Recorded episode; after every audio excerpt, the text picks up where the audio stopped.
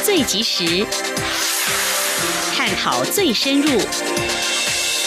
两岸 ING 为您掌握两岸大小事。两岸 ING 节目，黄丽杰、韩启贤制作主持。各位听众您好，我是韩启贤，我是黄丽杰。今天是二零一九年七月十九号星期五，欢迎您收听每周一到周五播出的两岸安居节目，一起掌握两岸最近的新闻焦点，还有交流互动。今天节目一开始，先会带了解重点新闻，包括出访友邦蔡总统盼台湾和圣卢西亚为全球永续合作立下标杆，台商回流累计投资破四千五百二十亿，南海低压来袭，西南风助威，中南部与东南部面临剧烈降雨威胁。那么，在掌握新闻重点过后，我们在今天的焦点话题，首先会针对台湾学生柯全耀，原本他取得湖北的武汉大学交换生资格，不过却因为台独言论遭中国大陆网民举报，因此放弃前往研修交流。怎么样来正视中国大陆对两岸文教交流目前采取思想审查的做法呢？另外，也来关心近年中国大陆有多起民众因为捍卫自身健康权益上街游行抗议事件，台湾有哪些经验可供参考？中国大陆民间群众运动可能对社会造成哪些影响呢？下一题我们稍后访问陆会副主委陈明奇观察解析。好，我们接下来先来关心今天的重点新闻，轻松掌握的新闻 I N G。蔡英文总统访问友邦圣露西亚，并在当地时间十八号上午出席圣露西亚政府广域网络计划第二期启动典礼。总统表示，台湾从二零一五年就开始和陆国合作，推动当地政府广域网络计划，让陆国民众能连接全世界。未来更希望能进一步推展到陆国的全境。请您记者欧阳梦平随团的采访报道。蔡英文总统出席典礼致辞时表示，在数位化时代，网络基础建设是推动经济发展、促进全球市场竞争力及提升生活品质的重要关键。台湾从二零一五年开始就和陆国合作，共同进行第一阶段政府广域网络计划，至今已经在陆国五个地区、三十三个地点装设六十三个无线网际网络热点，不但让旅客更便利，也让陆国民众能连接全世界。总统说。：“This project is not only helping not only helping travelers connect more easily, it is also helping bridge St. Lucia's urban-rural digital divide and connecting St. Lucians with the rest of the world.” 总统指出，台湾一向认为应该把数位落差转化成数位机会。台湾推动前瞻基础建设计划，强调基础数位建设有助于带动台湾产业创新，经济也随之走强。台湾很 乐意持续和圣露西亚分享我国的技术与经验，将政府广域网络计划推展到陆国全境，共同努力促进陆国的数位发展。他并预祝广域网络第二期计划顺利执行，如职。如期完工。总统表示，台陆两国多年来共同携手完成多项重大资通讯建设，包括建立国家资通讯中心、全岛各社区的资通讯资源中心、农业资源系统，有效提升陆国政府的运作效能。另外，透过坚实的基础数位建设，台湾也协助陆国打击犯罪、改善公共安全，并透过犯罪管理系统协助政府和警方维护社区安全。一位陆国国中毕业生法兰西斯在典礼中便表示，他来自比较清寒的社区，这项计划在他的学校建置网络，让清寒学子感受最深。蔡总统与他合影时，称赞他致辞的表现非常棒，并希望他继续努力，将来。可以申请台湾奖学金。中央广播电台记者欧阳梦平随团采访报道。蔡英文总统访问友邦圣卢西亚，了解两国各项合作计划成果。总统在当地时间十八号下午出席国事垒人力资源发展中心落成典礼的时候，表示，该中心是台陆携手推动社区发展计划而促成，双方厂商及社区都共同受惠。他的目标是创造双赢，绝不让友邦陷入债务陷阱。继续是记者欧阳梦平随团采访报道。国士磊市位于圣露西亚北部商业及观光重镇，因为临近首都卡斯翠市，近年来发展快速。陆国政府于二零一一年起开始建造国士磊人力资源发展中心。作为居民生活休闲、社会教育及文化艺术的多功能活动中心，但之后因为财政不足，只完成主体结构后便闲置多年。在我国政府于二零一五年同意资助相关整建经费后，才恢复工程，并在蔡总统造访时落成。蔡总统在落成典礼致辞时表示：“国士磊是个充满活力的社区，这个中心的落成将有助于凝聚社区的向心力。”更能展现多元文化。他并指出，这座中心是因为台陆携手推动社区发展计划而促成。这项计划目前已经在陆国完成超过两千四百项的社区公共建设，包括防洪、排水、行人步道以及连外道路等工程。创造出两万五千多个工作机会，促进陆国的经济发展，同时也有效协助陆国减缓气候变迁的冲击。目标是创造双赢，不会让友邦陷入债务陷阱。总统说：“A cooperation model means that firms.” 这样的合作方式，就是让台陆双方都可以共同参与，共同受惠。”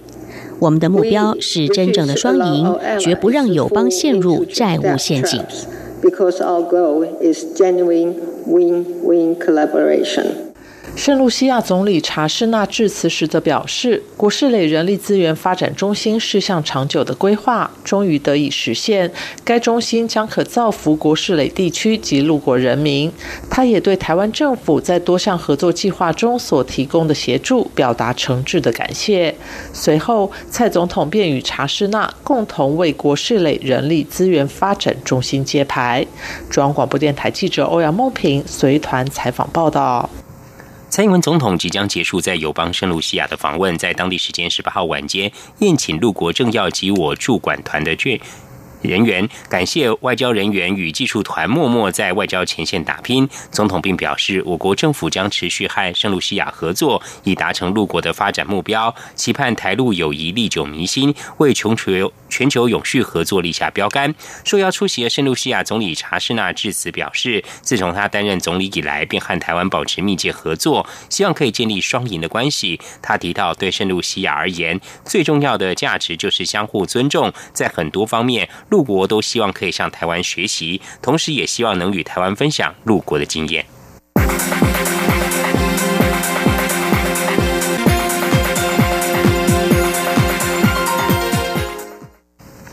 针对有媒体报道指出政府不准两岸宗教交流，内政部今天对此表示，政府支持宗教自由。将近三年来，大陆人士以宗教交流申请来台，平均许可率超过九成，报道跟事实严重不符，又是假消息。内政部指出，政府支持宗教自由，针对大陆人士来台从事宗教专业交流案件，都会会同相关机关来进行审查，以确保两岸友善、正常且有序的。交流。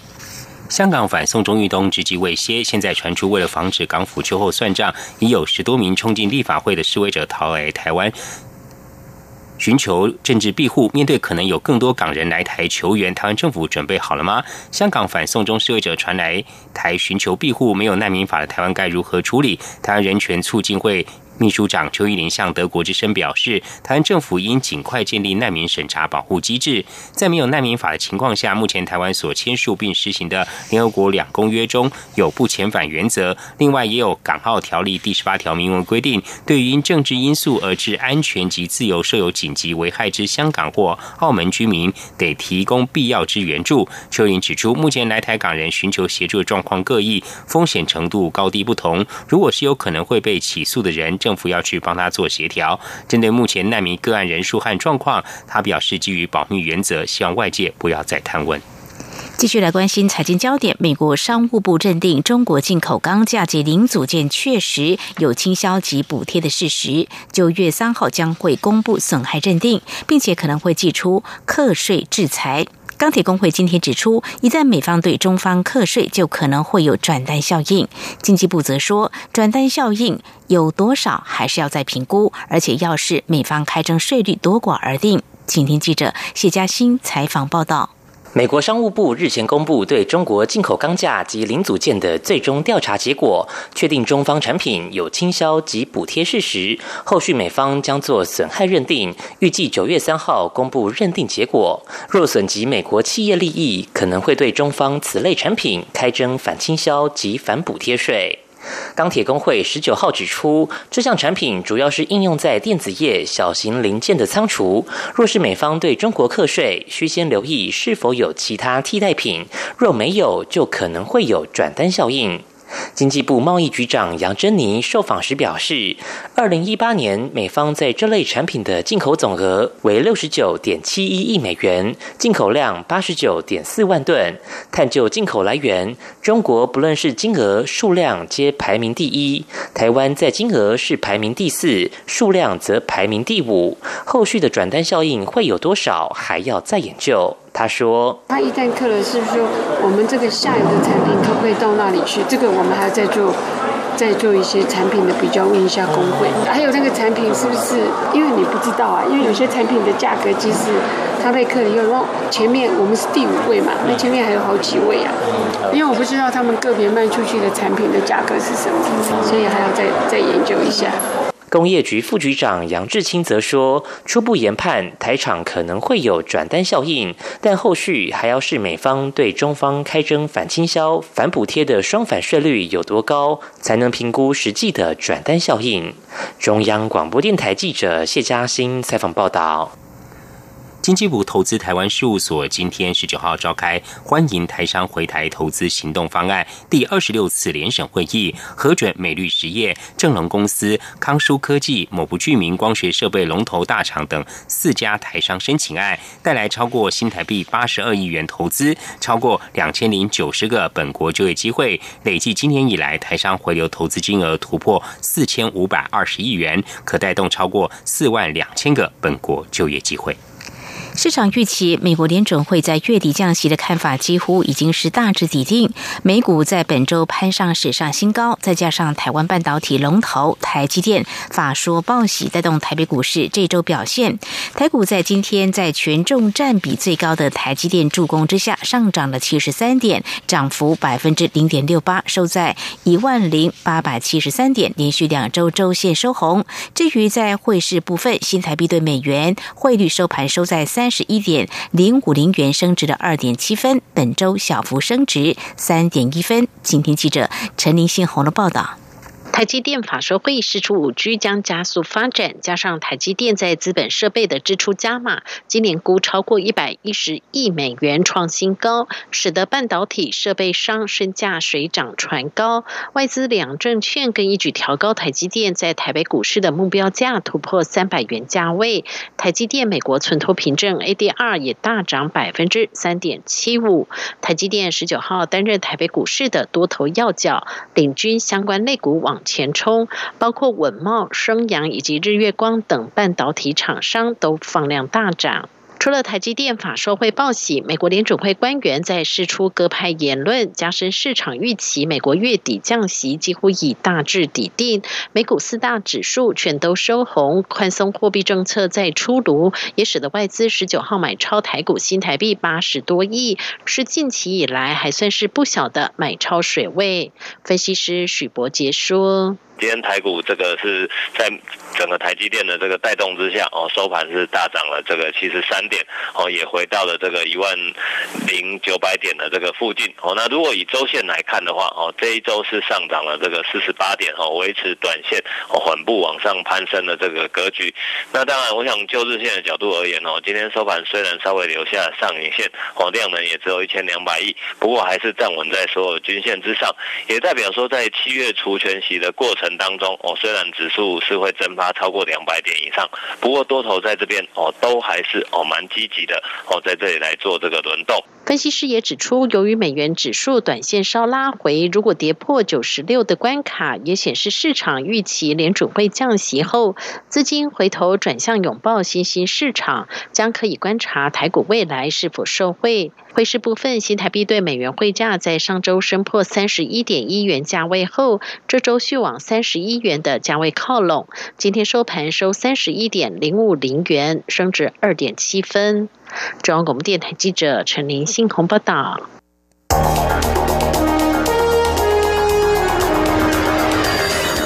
最敏锐的新闻嗅觉，延伸您的视野，让您听到最硬的两岸焦点。连线访问这次随团出访的央广记者王维婷。是的，今天在大陆福建平潭举办了一场两岸关系研讨会。对世界经济与亚洲会产生哪些影响呢？其中五百个是感染艾滋病的孩童，那分散在呃广东。从正经情势分析。两岸交流观察到新闻现场直击，两岸 ING 有最多元的声音、多面向的观点以及最专业的剖析，请收听每周一到周五晚间六点到七点，由中央广播电台新闻部黄丽杰、韩启贤制作主持的《两岸 ING》。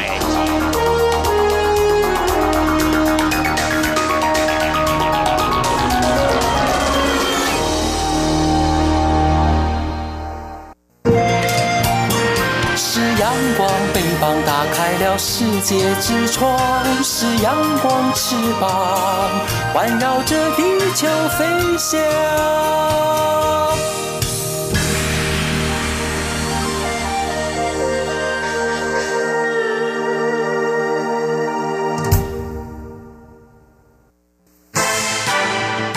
轻松掌握的新闻，I N G。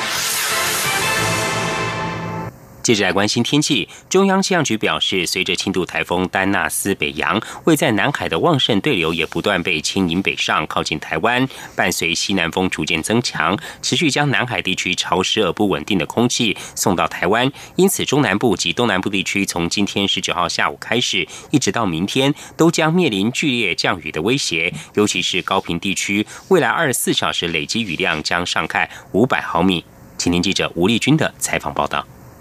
在充满旺盛对流及丰沛水汽的大低压带压境，以及西南风助威下，伴随中午前后的热力作用，台湾各地近山区十九号都出现了午后雷阵雨。与此同时，台湾南方到西南方的海域上空也开始出现一些对流云系飘向台湾。气象局提醒，随着这些对流云系移进台湾陆地，就可能为中南。部及东南部地区带来短时强降雨、雷击和强阵风等剧烈天气，尤其在西南风与台湾地形交互作用下，恐将让西南部山区的雨下个不停。前往山区活动的民众最好要留意可能造成的坍方落石及溪水暴涨。统计至十九号下午三点，最大时雨量五十七毫米，出现在屏东县凯。南顶乡，其次是嘉义县阿里山乡的四十九毫米，南投县国县乡也出现三小时一百一十一毫米的雨势。预估未来二十四小时最高累积雨量将出现在高平地区，其次则是嘉义、台南等中南部山区交界处。气象预报员谢佩云说：“那我们从定量降雨来预估的话，其实从今天下半天开始，特别要注意的包括。”整个高平地区，无论是平地或山区，都要特别的留意。那在南部跟中部交界比较近山区的部分，也是预期降雨会比较明显的一个区域。那我们预估未来二十四小时的累积雨量，在高平地区可能会来到三百到五百毫米之间。气象局预估，十九号下午到二十号白天将是这波雨势影响台湾最明显的时间。适逢大潮，南部沿海低洼地区也要严严防海水倒灌。此外，这两天在基隆北海岸东半部及南部沿海还是会有长浪发生，前往海边活动一定要注意安全。至于这波雨势，要到二十号晚间才会趋缓，二十一号起各地天气就会回稳。中央广播电台记者吴丽君在台北采访报道。台风季到来，劳团要求防灾假要尽速立法。不过，劳动部在今天指出，很多工作很难说放就放，例如交通业、医疗业、安亲班老师等等，还需要凝聚社会共识。不过，劳动部也强调，目前的天然灾害要点已经清楚规范，劳工不出勤，事业单位不得扣薪等等，还是有财阀的力量。请听记者杨文君采访报道。尽管劳动部已有天然灾害发生事业单位劳工出勤管理要点，明定劳工因天灾而未出勤，雇主不得视为旷工，也不宜扣发薪资等，但仍有劳工觉得毫无强制力。就有柜姐抱怨，若是不出勤，就等着吃罚单，应该将防灾假立法。对此，劳动部劳动条件司司长谢倩倩十九号于劳动部例行记者会受访时指出，百货公司若因空柜对专柜开开罚，专柜公司不应将罚金转嫁到劳工身上，若有就违反劳基法薪资未全额给付规定。他说：“我们在才提到啊，因为你没有出勤，你就扣全勤奖金啊等等的，那这当然就回到我们劳基法这边的规定。嗯，你不能扣全勤嘛。”那所以你的薪资，如果你因此而扣他，或者说你一定要请个事假，我就扣你事假的钱。那这个部分就是工资未全额给付，那就会去处罚他，至少两万，两万到一百万啊。至于防灾假立法，谢倩倩直言，很多工作很难说放就放，例如交通业、医疗业、安亲班老师，甚至媒体业等。若是用排除法，也担心挂一漏万。立法要考量的要素太多，还需要凝聚社会共识。不过，谢倩倩也强调，目前天然灾害要点已清楚规范，劳工不出勤，事业单位不得扣薪或要求补班等，也有规定，台风天上班时，雇主要提供交通工具。等，若违反，实务上都还是有财阀的力量。中央广播电台记者杨文军台北采访报道。最后来关心世界球后戴资颖，今天十九号在印尼羽球公开赛女单八强，以二十一比十八、十六比二十一、二十一比十二淘汰泰国名将拉查诺，挺进四强，还提前铲除中国女将陈雨菲这名竞争球后宝座的假想敌。印尼羽球公开赛属于 BWF 世界巡回赛的超级一千系列，总奖金高达一百二十五万美元，冠军可取得一万两千分的冠军积分，这也是戴资颖能否延续球后宝座的关键战役。以上就是今天的重点新闻。这里是中央广播电台，您现在所收听的节目是两岸居，稍后进行话题安居单元。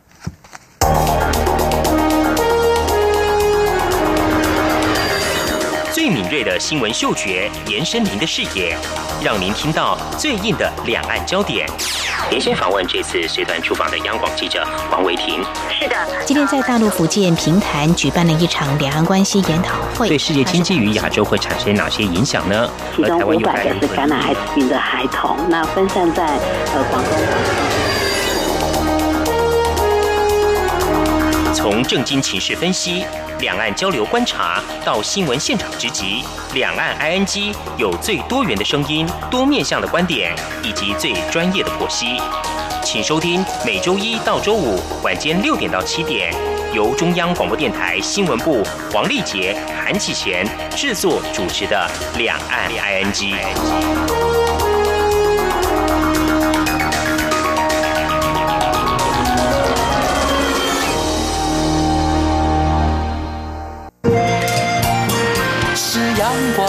膀打开了世界之窗，是阳光翅膀，环绕着地球飞翔。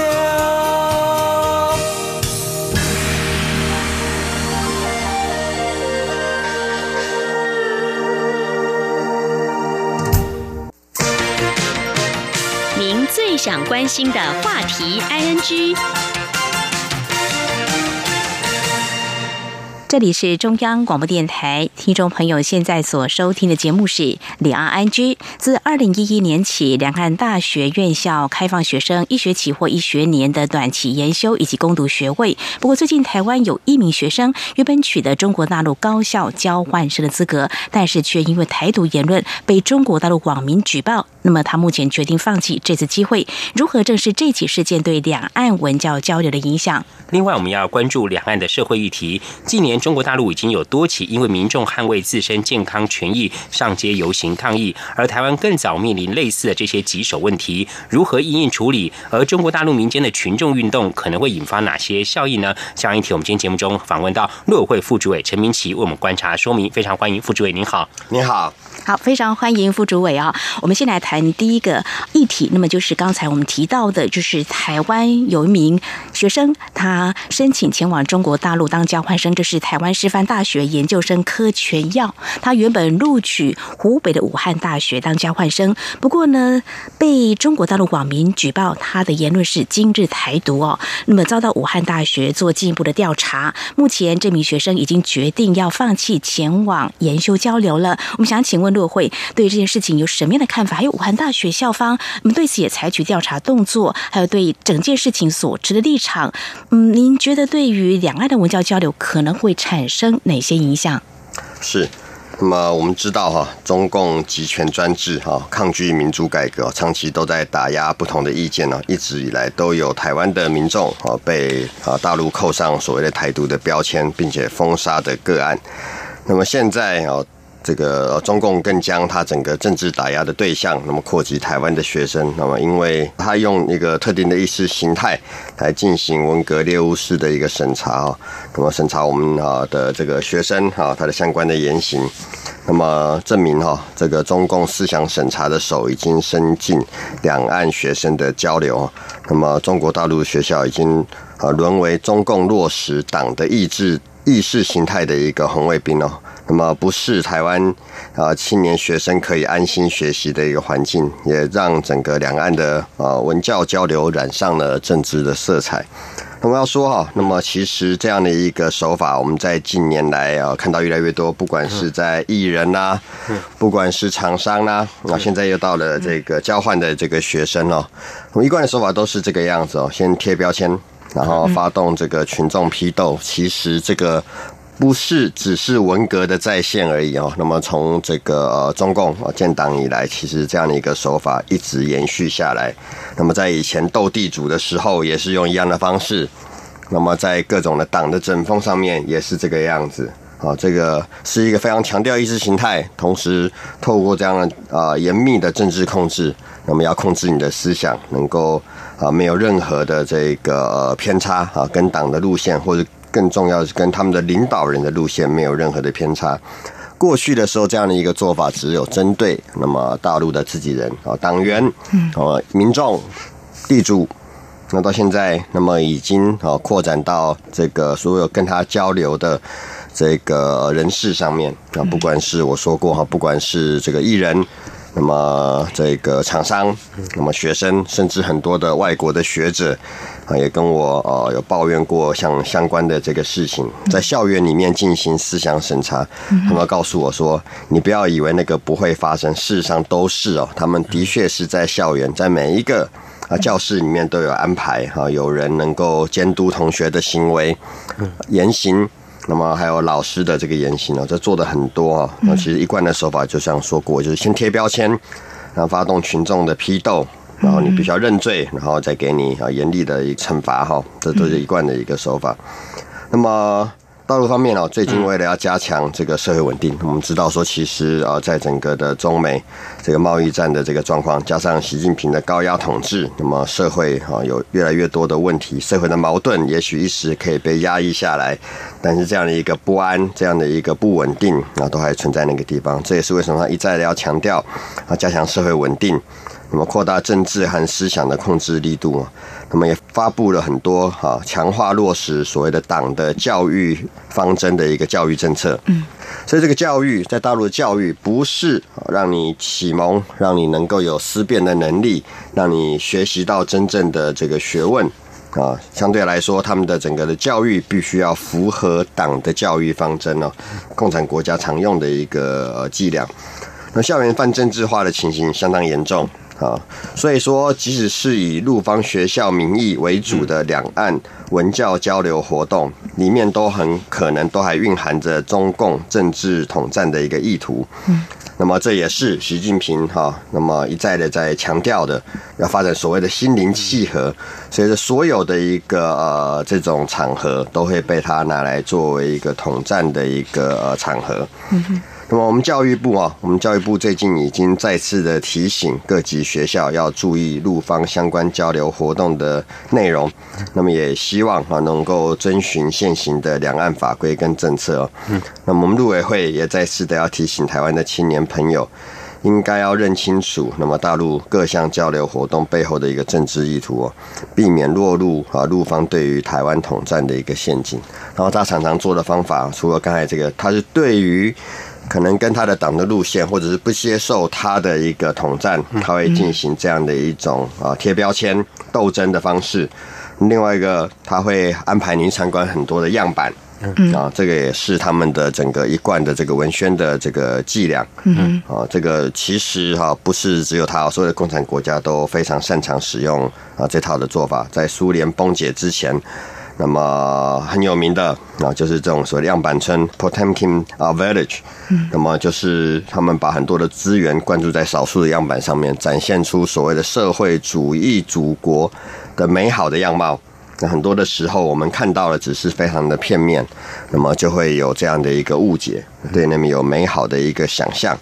那么如果你接触久了啊，那么其实才会有更多的一个了解。这个东西是呃特别挑选出来的样板，所以这也提醒大家在这上面要特别的注意。嗯，非常谢谢副主委说明哦。副主委刚刚提到说，呃，像稍早我们大家看到有一些这个艺人还有厂商哦，啊，这次是有台湾的学生呢遭中国大陆网民举报这台独言论哦。呃，副主委您观察这样凸显两岸的言论自由有哪些差异？而对于哦现在又暑假期间，还有下学期又即将开始，有一些台湾学生想要赴陆，不管是交流、研修或就读哦，您有什么样的提醒呢？哦，是。那么啊，我自己在台在大学里面教书哈，我上个学期才结束的课上也有很多的这个大陆来的交换生。那么我觉得是说，其实你问他们的学生，马上就可以知道这个的差别啊。那么现在上课的时候，他们说：“哎，那我们这边会读一些理论，说你们真的是啊。”花了很多的心思在做这些事情，你们这边的学术是做真的啊，跟他们那个地方有蛮大的一个差别。那同时，我们在这个课堂上面的这种呃很自由的交流，老师。学生啊，可以彼此挑战这个想法，嗯，那么也是透过这样的一个呃批判的思维，那么才能够让学术能够得以发展，学生也才能够达到这个学习的效果。那么这是我们一直所珍视的一个环境哦，所以我们这个整个民主人权跟言论自由啊，是台湾民众最。珍惜重视的一个核心的价值哈，那么这也是我们争取很久才得到的一个成果。那相对的来说，那么大陆方面呃，往往是以特定的政治意识形态，那么他们会进行各样的这种审查。那么台湾的这个要赴大陆求学交流的这个学生哈的相关言行，都必须要被这样的一个党来做这样的一个审查。那么他们常常会很特别的注意啊，你是不是有各种的这个台独的倾向？他一旦有察觉这样的一个倾向，就会毫不留情的打压。那么不仅啊显示出中共哈其实仍在走这个独裁专制的路哈，那么更凸显两岸社会呃环境上面有根本的一个差异啊。那么中共在这个习五条之后啊，积极推动一国两制台湾方案。那么他们很重要的一个工作是落在这个青年学生的上面哦。那么，通过各种看似优惠的这个措施，吸引我们的青年呢赴大陆求学。那么，常常会借着文教交流的一个名义啊，延揽这个我青年学生哦，那么去大陆交流，那么借机宣传赴陆发展的一个好处啊强项。那么，想要提升哈台湾青年对于大陆的好感跟认同啊。但是今年最近以来哈，大陆这个内部经济发展面临到很大的一个困境，而且为了要加强社会的这个稳定呢，那么他们这个整个哈党啊加强了这个政治的控制力度哦。那么虽然大陆哈不断的吹捧哈，它优惠台湾青年的各种的措施哦，那么却避免谈哈。那么在大陆发展的一个政治风险跟经济的一个隐忧哈，那么基辛叵测它的整个的呃统战的这个意图哦是很清楚的。我们呢是一个自由民主的一个国家哈，那么我们不会向他做各种各样的一个限制，我们能够做的就是提供哈这个相关的一个资讯哈，让我们的这个青年可以做一个更好的一个选择。我想是说是说要让我们的青年学生真的有选择的自由，但是这样的一个选择必须是一个呃知情的，能够有完整的资讯哦。嗯，大陆常利用这样的一个资讯的不对等呢，做很多的一个事情呢，所以对我们来说最。的方式就是说，我们揭露所有的资讯。嗯，那么所谓的这样的一个目的啊，我们陆委会设置了台生专区哦。嗯，那么提供呃大陆和内外形势啊、高等教育发展等等的相关的参考的资讯。嗯，那么我们也啊，青海机会哈，它也设立了一个青年关怀专线，那么提供专人服务咨询哈的管道。那么呃。政府建议啊，青年考虑啊赴陆发展或者交流之前呢，必须要注意那么大陆方面相关对台的作为背后的一个政治的呃意图，以及陆方哦在近期在政治、社会啊经济等各个层面的实际的发展状况啊潜藏的一个风险呢。我常跟这个要去大陆求学的这个年轻朋友说，那么去。他的校园可不是像台湾这样的一个自由，大家大名大放哦。那么对老师哈都有很多的这个批判，对下方对政府的作为等等的哈。那这是一个自由的一个环境，大家也习惯在这样的一个环境里面长大。嗯，那么到大陆恐怕都必须要非常的谨言慎行，尤其是你的甚至你的谨言慎行的程度要超过一般的大陆同学，因为你是台湾人，他会特别的呃非常的注意你的一举一动啊。所以不要为自己惹上政治的一个麻烦啊！那么，我想这是一个必要的提醒。那么，你要去大陆做任何的交流的活动之前，都要特别注意到这样潜在的一个风险。哎，这样的一个党国的前置啊，那么大陆啊，这个呃，共产党对于他的校园的一个前置。那么从习近平上台以来是变本加厉啊，越来越厉害。那么其实他的校园里面，你看看各个比较具有自由主义倾向的这个教授，过去我们有很多的交流，很敬重的这些思想的这个前辈啊，或者是这个很多的这个在整个理论上面，在学术工作上面做得很好的这些学者，都纷纷的被从校园里面剔除。啊，被开除或者是被剥夺教职，那么所以我想，这个是我们必须要告诉我们的年轻人的地方啊，这个里面存在着很多的风险。那在那个地方，是不是能够得到真正的一个学术？我觉得你可以看看啊，但是我从我的自己教书的一个经验，那么从大陆来的同学，他们感觉到是完完全全。跟大陆不一样的一个呃环境，我的学生甚至呃喜欢台湾，到是说那个时候我还没有来政府服务之前，希望我个人能够担保他能够在台湾再多交流一个学期。嗯，你就知道说这个环境哈，创造出来很不一样的一个状况。是好，非常谢谢陈副主委呢。针对呢台师大的学生柯全耀呢遭到中国大陆网民举报台独言论事件，那么刚才也分享你在课堂上跟两岸的学生互动的一个情况啊，来看两岸的言论自由到底有什么样的差异，同时对于我们台湾学生要到大陆研修就读，又应该注意哪些方面？那么我们也知道陆委会非常重视啊这次的事件哦，所以在之前也推出一支动画短片，我想我们的听众朋友上陆委会网站呢也可以来看得出来。这支短片呢有很多想要传达的一些提醒的一个讯息啊，我想是不是也对我们国内民众提出了一些提醒？嗯，副主委您也曾经前往海外留学，我想这边可能更感同身受，会有很多方面想要再提醒的。那就像我刚才提到的，我们拍这支短片哦，只是说能够提供相关的一个资讯。那么呃，去大陆求学哈，当然是我们的国人的哈青年学生的一个自由。那但是因为往往我们对于在台湾，因为种种的因素，那么对于大陆的了解是很片段的，也片面的。那么可能对于这个共产党对于这个校园的控制，可能就没有完整的一个资讯。我们也知道很多的学生哦，那么想要去大陆求学哈，那希望能够借由大陆这个求学的经历作为一个跳板，那么之后可能再到欧美、日本等等的这些国家哈，取得更这个呃高的这个学位。那么，但是最近呢，那么因为这个呃大陆哈积极的对海外渗透，那么这个窃取别人的这个科研的科技研发的一个成果，所以各个国家对于大陆的留学生啊，对于大陆的这个交换的这些啊访问的这个学人学者等等，都提高了警觉。所以我们看到的是说，其实啊，欧美的很多的国家，那么对于这个相关的这个大陆的学生去啊，都有更高的这个警惕。那么我们看到，比如说呃，我们知道今年的呃 MIT 哈，美国的麻省理工学院，他们的所谓的这个提前入学的这个方案里面，这是好几年来第一次没有任何来自于大陆的学生录取啊，并不是说大陆的学生不优秀。而是说来的人到底他的目的何在啊？那么是啊，他们没法判断啊，所以是说在这个因为美国哈现在跟这个大陆有很多的这个冲突矛盾，那么所以他们希望能够保护自身的这个科技啊研发的一个成果，所以是说采取这样的一个措施。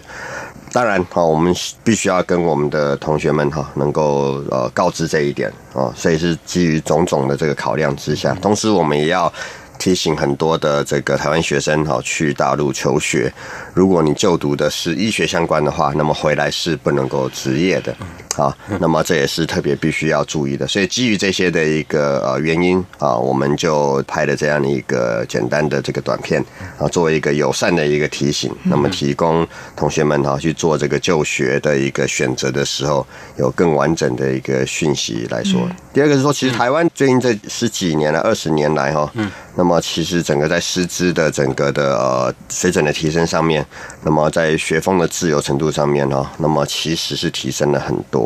那么看起来好像大陆在整个高等教育上面，好像整个世界的排名的提升，我想这个里面其实是有很多是这个虚假的一个呃灌水的一些因素。那么大家都知道怎么样去玩这个指标，对我们在大学里面教书的人来说，尤其是啊知道这一整套的游戏，但是我们。台湾还是希望能够啊追求更呃扎实的这个呃科学研发的这个能力，所以我们并不是跟这个其他的学校一样投入大量的资源来做这些事情。当然，那么台湾需要在整个呃这个高等教育上面，在这个基础的这个科研的这个实力上面的培育，需要投入更多的资源。啊，希望能够解决很多年轻博士生的他的这个就业的这个状况。但是我可以就我在一个学校哈教书这么久的一个老师，那么我知道其实现在的这个我们的校园的师资整个环境提升的非常快，非常的好。国外的学者往来台湾非常的惊讶。那么台湾的这个学术水准哈非常的高，我记得是说之前呢跟这个伯克莱呃大学的一个教授，那么他是这个担任过美国啊这个中央的学会的这个理事长，同时也是世界相关的学会的一个理事长，他就觉得是说台湾的这个师资哈跟这个对于相关的理论的熟悉度，他非常的惊讶，非常的惊艳，所以那也是因为这样的因素。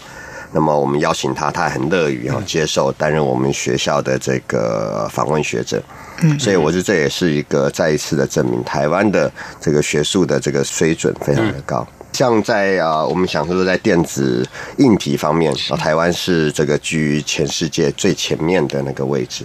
所以是说，我也希望啊，大家能够有更多的一个了解啊，对这个整个状况。那么，对台湾的这个学术的状况哦，那么不要误信，那么在传播媒体上面所呈现出来的这个东西啊，那么我们最近也看到，我们知道是说哈，国外的媒体报道哈，有一些这个台湾的传媒也受了这个。呃，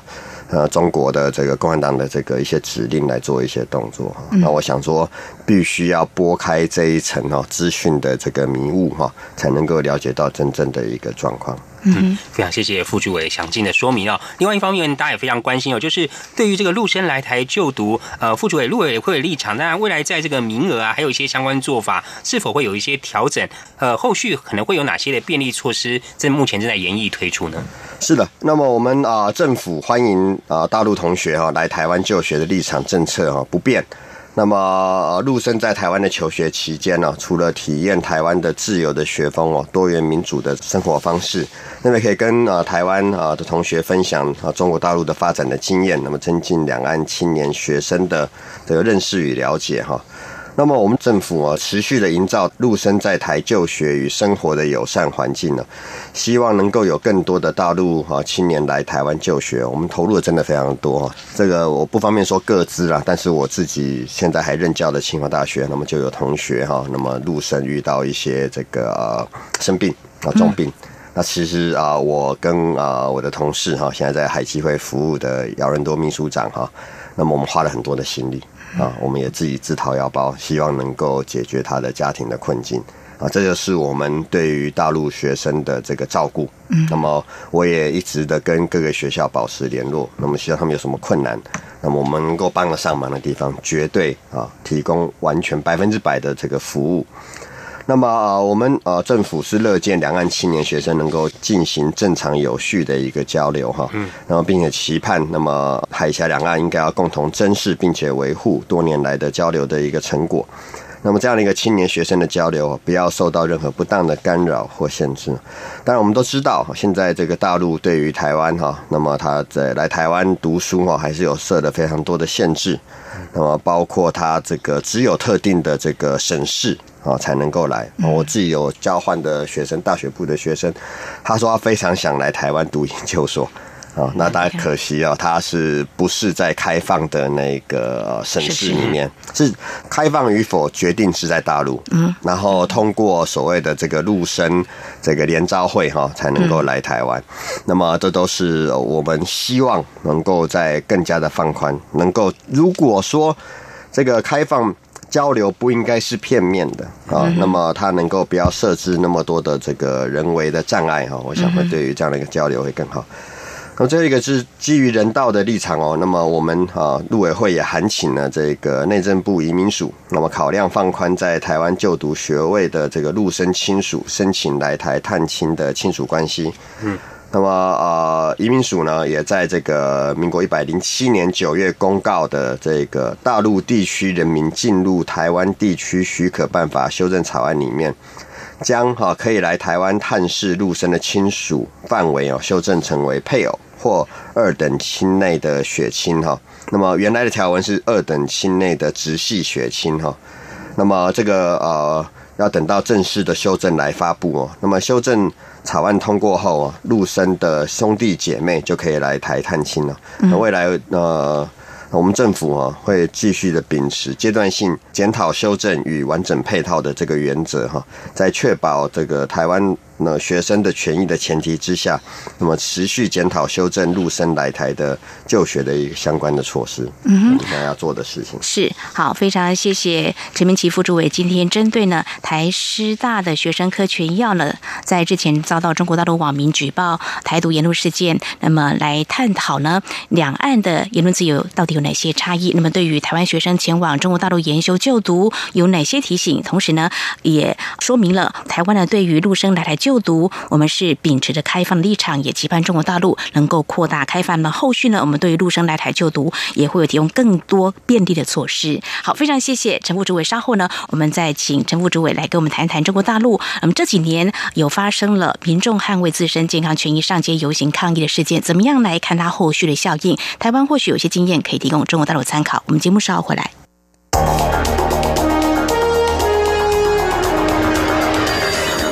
最敏锐的新闻嗅觉，延伸您的视野，让您听到最硬的两岸焦点。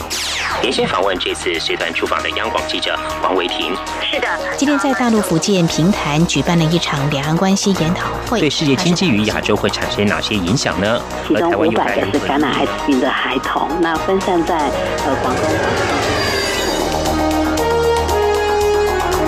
从正经情势分析。两岸交流观察到新闻现场直击，两岸 ING 有最多元的声音、多面向的观点以及最专业的剖析，请收听每周一到周五晚间六点到七点，由中央广播电台新闻部黄丽杰、韩启贤制作主持的《两岸 ING》。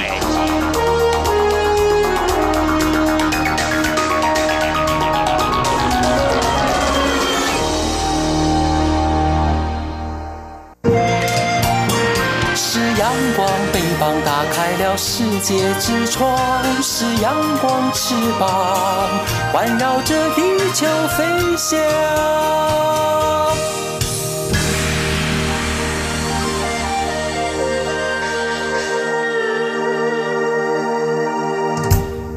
这里是中央广播电台，您现在所收听的节目是《两岸居》。我们今天节目中是访问到陆委会副主委陈明奇。接着我们来关心社会议题哦。我们看到湖北武汉市呢，最近爆发民众上街游行抗议，当地新建垃圾焚烧发电厂遭警方镇压。事实上呢，近年来中国大陆在广东、陕西也有发生类似事件哦。这显示呃，地方政府和警方在处理地方民意与相关群众运动时，都采取一些高压的手段哦。而想请问副主委，呃，陆委会对此有什么样的看法呢？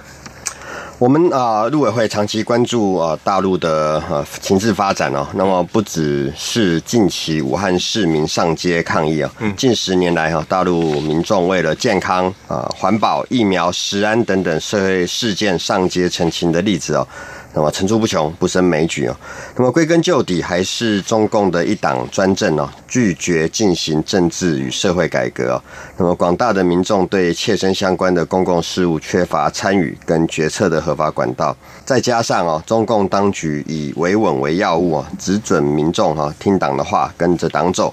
那么有识之士啊，往往遭受到这个骚扰打压。那么群众聚集，更是被视之为洪水猛兽啊。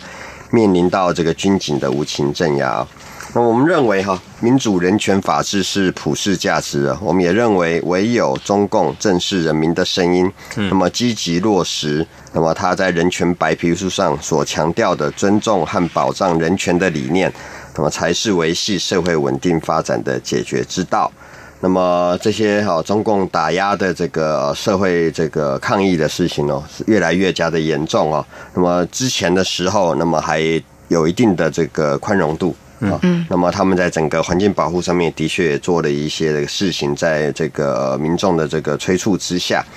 那么过去的时候，那么游行抗议哈，那么在很低的限度上面稍微有点容忍，往往采取的手段是透过这个呃笼络。啊，通过收买的方式来进行了。那么最近在习近平上来之后啊，更强调了这个维稳，嗯，所以更多的时候是使用这个国家的武力来镇压这个抗议的百姓啊。但是我们知道这些东西都只能够啊镇压民众的不满于一时哈，不是一个永久之计哈。那么我们对于整个中国大陆所压下来的这样社会不稳定的这个因素啊，也在密切的关注哈。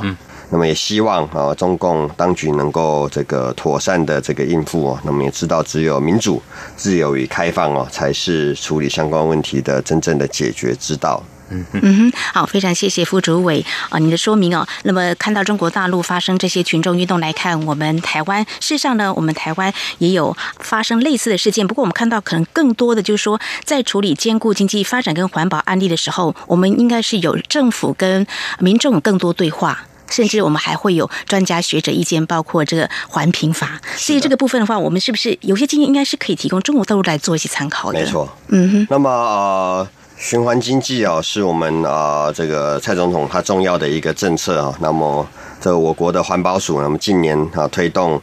资源有序循环策略规划及推动专案呢，主要是要透过。资源的再利用啊，让资源啊生命周期延长啊，并且可以不断的一个循环呢，能够来有效的缓解废弃物跟污染的问题啊。从这个过去的摇篮到摇篮的这个新经济模式哈，这个环保署啊，循环经济政策推广啊，再生能源的运用，在生态农业，那么在资源减量，在。这个回收效果哈，那么以朝同时兼顾经济发展和环境保护的这个呃两个重要的这个目标哈，那我们相关的这个比较成功的这个经验跟案例啊，比如说我们在桃园哈有一个桃园环保科技园区啊，设置了循环型的环保科技园区，那么促进废弃物它的一个资源转换再生利用，并且带动民间的投资设厂。那么解决工业区闲置土地与失业的问题，同时解决了新兴环保产业发展的困境呢。另外，我们在这个台糖哈东海丰农场哦，也有进行沼气发电哦。那么畜牧业的这个废弃物哦，那么希望经过这个呃相关的处理之后，能够衍生的一个能源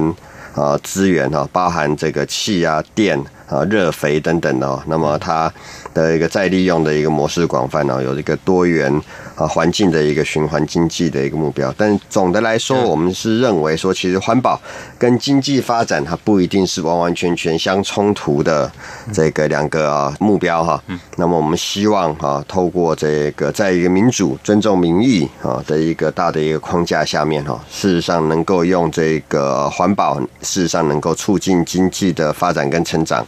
这样的一个发展出一个循环经济的想法，那么能够同时解决这样的一个问题。嗯，非常谢谢副主委说明了，举一些例子，呃，讲出台湾在过去处理一些问题的时候，如何兼顾经济发展和环保的一些案例经验哦。那最后请教副主委啊，呃，我们看到中国大陆哦，包括呃在日前发生这个湖北武汉市这个抗议事件哦，中国大陆民众以抵制做法来捍卫攸关自身的健康权益哦，也引发了一些这个群众运动哦。那副主委，你观察呃，可能会后续有哪些？效应或哪些需要关注的部分呢？是在呃中共的呃专制体制下面呢，那么民众抵制焚化厂哈、化工厂等嫌恶措施哈，不只是单纯的呃邻避现象，那么也凸显了这个对于政权的一个怀疑、不信任，那么潜藏着一个治理的一个危机哈。那么随着中国大陆民众对于环保、对于健康意识的持续提升呢，那么这样的一个争议跟群众事件呢。啊，将来应该是只会只增不减，中观党哈一味的这个压制啊，没有想要去改变它的一个治理模式跟社会的需求，啊，严重的脱节啊，可能会成为日后社会动荡跟他长期执政的隐忧。另外一个有名的例子，不是就是在那个很大陆很有名的一个调查报道的这个记者柴静那个时候，在这个呃穹顶之下的这个。啊，那么也引起了大家对于这个空屋的这个关心啊关注。那么也不过一两天的时间，马上这样的一个很短的一个纪录片啊就被下架哈。我想大陆啊这个政权哈不是要来处理问题，而往往是去处理提出问题的人哦。这样的模式哦，恐怕没办法一直持续下去啊。那么随着整个大家的呃大陆民众哈对于环保的意识、对健康的意识的一个提升，那么我想大陆还是必须要正视。是他们自身民众对于相关的问题的这抗争哈，那么能够好好的改变哦，回应这样的一个民意哦，那么才是能够永续发展之道。嗯哼，好，非常谢谢陈副主委您的说明哦。呃，两岸的政治体制不同，那么对于所谓的群众运动还有促进经济发展，怎么样兼顾环保呢？我们的做法是不太一样的。在今天我们针对这起事件呢来做进一步的探讨，同时也非常谢谢陈副主委。呃，针对呢，我们有台湾学生原本要前往中国大陆来。当交换生，但是因为被中国大陆网民举报了台独言论事件，那么我方有什么样的看法？那么对于两岸的言论自由到底有哪些差异？那么对于中国大陆采取这样的做法，我们对于即将前往中国大陆研读的学生们又有哪些提醒？非常谢谢陈明奇副主委今天非常详细的说明，谢谢您，谢谢，谢谢。最敏锐的新闻嗅觉，延伸您的视野，让您听到最硬的两岸焦点。连线访问这次随团出访的央广记者王维婷。是的，今天在大陆福建平潭举办了一场两岸关系研讨会，对世界经济与亚洲会产生哪些影响呢？其中五百个是感染艾滋病的孩童，那分散在呃广东。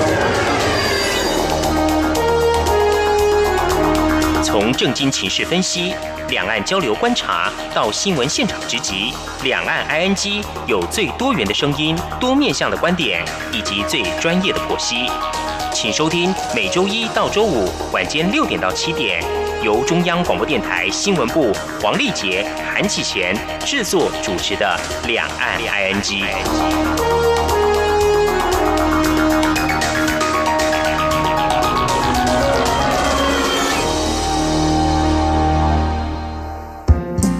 阳光就是阳光，扇了我的翅膀。阳光就是阳光，任你自由飞翔。阳光就是阳光，世界在我肩膀。阳光是你，是我生命的翅膀。